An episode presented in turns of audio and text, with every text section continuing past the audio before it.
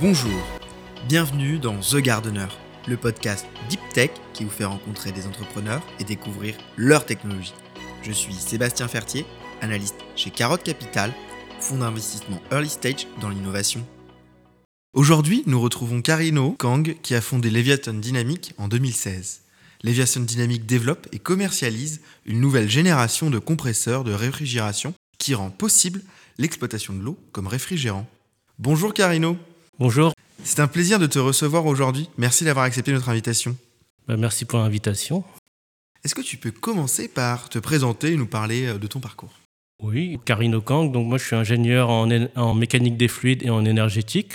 J'ai été diplômé en 2009 de l'ENSEM et de l'ANSMA, pour ceux qui connaissent.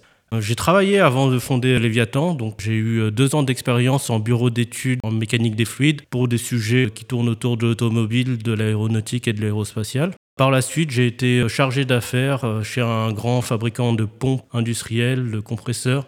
J'ai fait ça pendant cinq ans. C'était surtout sur les marchés de la chimie, de l'énergie. Et par la suite, en fait, suite à un rachat, j'en ai profité pour faire une demande de départ pour pouvoir justement lancer une entreprise. Voilà, c'est comme ça qu'est né Léviathan. Tout d'abord, est-ce que tu peux nous expliquer, parce que je pense que ça a son importance, comment on génère du froid, par exemple pour un frigo? La façon la plus simple, j'irais, de faire du froid et la plus répandue, c'est d'utiliser les principes de compression mécanique de vapeur en utilisant un réfrigérant qui est adapté à ce procédé. Ce qu'on fait, c'est on transfère de la chaleur d'une pièce qui est froide vers l'environnement. Pour faire ça, on génère une zone froide dans la machine par euh, évaporation d'un réfrigérant. En fait, en évaporant ce fluide, ce réfrigérant, ça produit du froid. On peut envoyer ce froid vers les pièces à refroidir. Le compresseur, lui, va récupérer ces vapeurs, va les comprimer et va les envoyer dans ce qu'on appelle un condenseur. On va liquéfier les vapeurs qu'on a générées précédemment à une température qui est plus élevée que la température de l'environnement. Et ça, ça permet voilà, d'évacuer des calories vers l'environnement. C'est le procédé. après, derrière, une fois que c'est liquéfié, on les renvoie vers l'évaporateur. Ça fait un cycle. D'accord. Merci Carino. Est-ce que tu peux nous parler de la jeunesse de Léviathan Dynamique? Nous, on a créé avec Alan euh, Chauvin, mon associé, Léviathan sur un constat qui est de plus en plus évident pour tout le monde, c'est qu'on est en plein réchauffement climatique. Les besoins en froid, dans l'avenir, vont faire qu'augmenter. Il faut, euh, il faut produire plus de froid pour euh, refroidir les machines, pour refroidir les procédés, mais aussi pour avoir un certain confort thermique. La problématique, c'est que pour faire du froid aujourd'hui, la majorité des systèmes frigorifiques utilisent ce qu'on appelle des réfrigérants fluorés qui ont un impact sur le réchauffement climatique assez fort. Il y a à peu près 2 kg de réfrigérants fluorés et ça équivaut à peu près à 4 tonnes de CO2 émis dans l'atmosphère. Au niveau global, ces réfrigérants, ils représentent entre 3 et 5% des gaz à effet de serre émis dans le monde. Ça, c'est une tendance qui va augmenter dans l'avenir parce que, justement, euh, de plus en plus de monde vont vouloir s'équiper en climatiseur vont vouloir refroidir des procédés du fait du réchauffement climatique.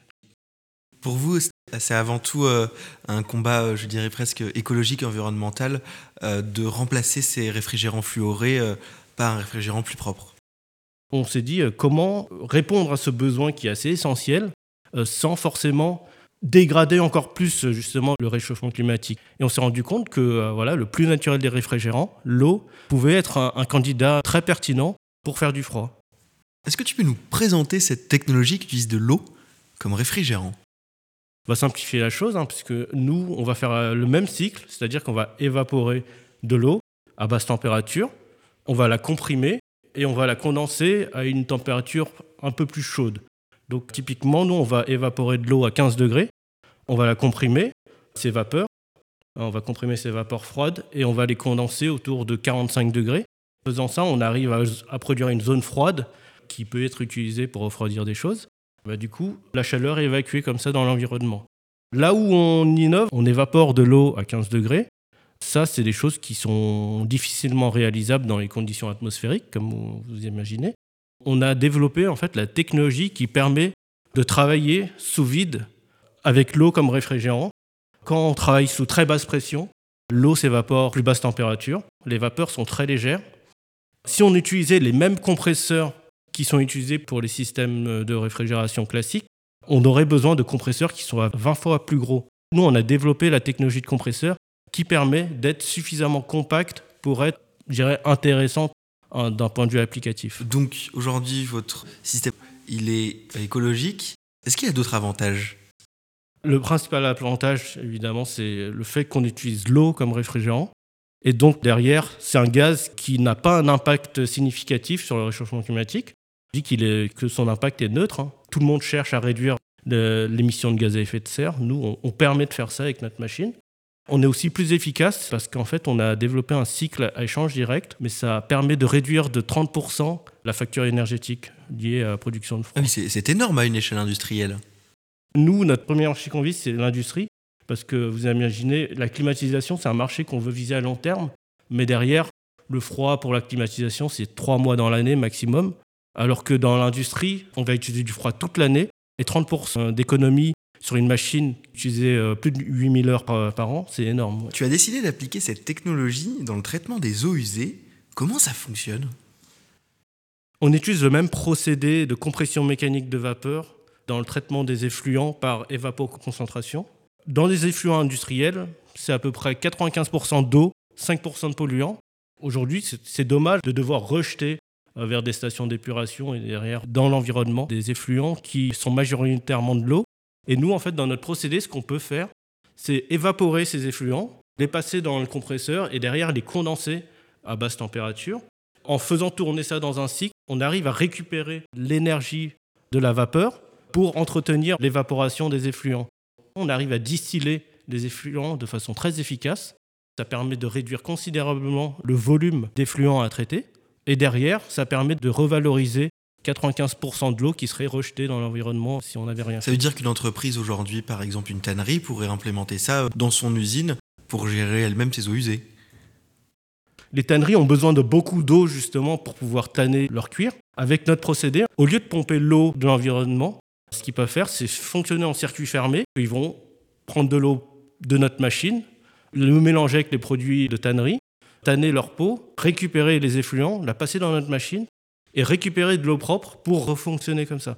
Les polluants, eux, en fonction de leur nature, quand c'est des métaux, on peut peut-être les récupérer par électroérosion. Quand c'est des sels, euh, on peut les solidifier, c'est-à-dire qu'on les évapore jusqu'à ce qu'il y ait de la matière sèche. Ou euh, si c'est des huiles, il faut les envoyer à l'incinérateur. Quelles sont les autres applications possibles et les projets peut-être futurs que vous avez pour Léviathan Dynamique Là, on est en train justement de fusionner un petit peu l'application traitement des effluents avec production de chaleur où on s'est rendu compte que typiquement dans les piscines collectives, donc les piscines municipales par exemple, la réglementation dit que pour chaque baigneur, il faut à peu près renouveler l'eau de 50 litres par baigneur. Au lieu de prendre l'eau de ville froide, ce qu'on fait, c'est qu'on prend l'eau de renouvellement, donc euh, l'eau qui est tirée de la piscine, on la traite dans notre machine, ça rehausse la température en même temps de l'eau, on peut la réinjecter dans la piscine. Et en plus, du coup, il n'y a pas de perte thermique c'est ça. On récupère l'énergie des eaux de renouvellement de piscine et on récupère aussi l'eau. Donc on économise aussi sur la facture de chauffage d'une piscine municipale. C'est ça, c'est ça. Après, on va pas remplacer la chaudière principale, mais on soulage énormément le travail de la chaudière. Et on économise de l'eau surtout. Comment tu imagines euh, Léviathan Dynamique euh, dans 5 ans? Nous, on imagine que voilà, dans 5 ans, on sera suffisamment mature pour pouvoir commercialiser de façon assez large notre machine et devenir la référence sur le froid industriel. On imagine aussi que euh, derrière, on sera implanté sur plusieurs pays. En Europe, on va essayer de rester maître de la technologie. Dans d'autres continents, on imagine qu'il faudra nouer des partenariats stratégiques avec certains acteurs locaux. Commencer à, attaquer le marché de la climatisation aussi dans cinq ans, car on aura acquis une certaine maturité technologique pour pouvoir concurrencer, euh, je dirais, les grands acteurs comme Daikin comme euh, Mitsubishi ou euh, Carrier. Tu es incubé aux arts et métiers avec les Dynamiques. Quel accompagnement avez-vous?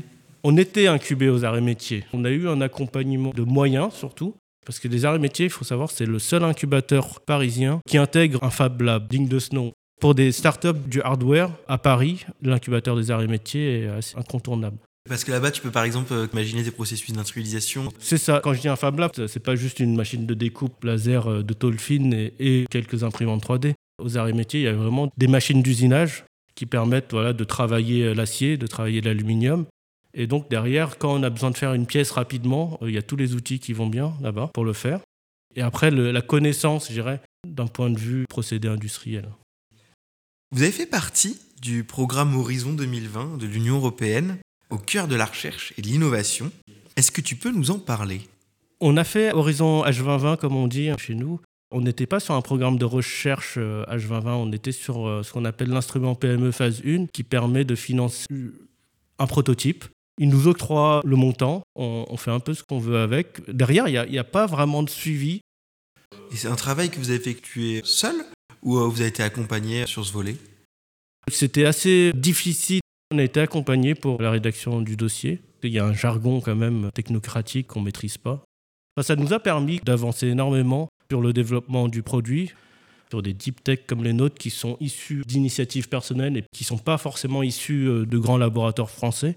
C'est très difficile de financer les premières années. Pour le coup, euh, Horizon 2020 euh, nous a bien aidés.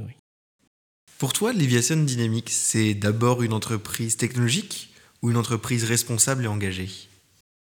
J'ai envie de dire les deux. La technologie, pour nous, c'est un moyen d'être responsable. Donc j'irais plus qu'on est une entreprise responsable et engagée. Et c'était dès le départ, dès la naissance du projet, que tu as défini comme ça Ou c'est venu au fil de l'eau? Dès le départ, nous, les fondateurs, notre vocation, c'est pas de voilà devenir une multinationale, de, faire des milliards d'euros de chiffre d'affaires. Nous, c'est vraiment de voir comment, en tant qu'ingénieur, peut concilier progrès technique et euh, respect de l'environnement. Ça, c'est un petit peu euh, notre vocation en fait en tant qu'entrepreneur, de donner notre contribution en fait à un avenir un peu plus durable. Est-ce que tu peux me donner trois mots qui, pour toi, définissent le parcours de Léviathan Dynamique De la résilience, de l'engagement, de l'innovation. Je te remercie Carino, c'était un plaisir d'échanger avec toi. Si vous êtes intéressé par Léviathan Dynamique, vous pouvez retrouver Carino Kang sur LinkedIn et si vous voulez avoir plus d'informations, vous pouvez également aller sur leur site internet Léviathan avec un H tiré du 6 dynamics avec un S.com. C'est déjà la fin de ce podcast? C'était Sébastien Fertier.